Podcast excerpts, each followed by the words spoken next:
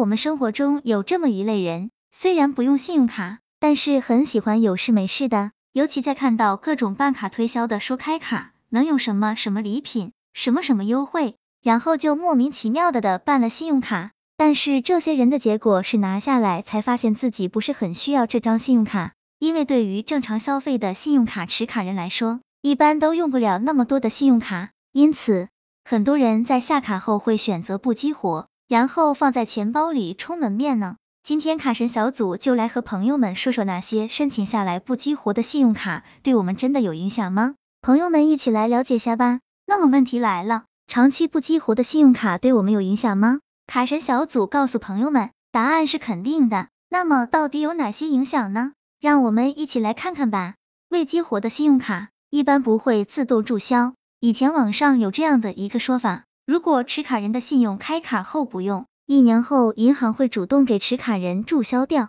其实对于这一说法，卡神小组可以肯定的告诉朋友们，这是不正确的，至少是不完全正确的。因为对于不同的银行都有着不一样的政策。针对不同类型的信用卡，所谓的自动注销是有区别的。一般而言，银行下发的普卡，如果在持卡人下卡后不用，一年后确实是有可能自动注销。但是对于一些金卡、白金卡及以上卡，基本上都是不会自动注销。这些卡片银行会认为陷入了休眠状态，俗称休眠卡。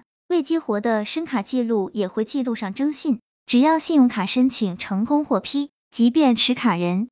不激活信用卡，只要这张信用卡已经下发给持卡人了，那么其中的具体额度都会显示在个人征信当中，同时会显示该卡尚未激活之类的标记。如果持卡人不用，今后注销的话，那么持卡人的征信记录上回也会显示该卡已注销标志。所以说，即使持卡人下卡后不使用，但是持卡人的开卡记录依然还在。另外，如果要彻底注销这张卡，一般都是需要本人去柜台或在发卡行的官方网站办理。下卡不激活会影响后续申卡的成功率。如果持卡人申请了银行的信用卡，但却不激活，甚至直接在不激活的情况下就销卡了，那么持卡人以后想要再次申请该银行信用卡时就很危险。当然，也不排除持卡人在其他方面在该银行的表现属于优质的客户会给持卡人下卡的可能。注意最重要的一。有些信用卡不激活也是要年费的。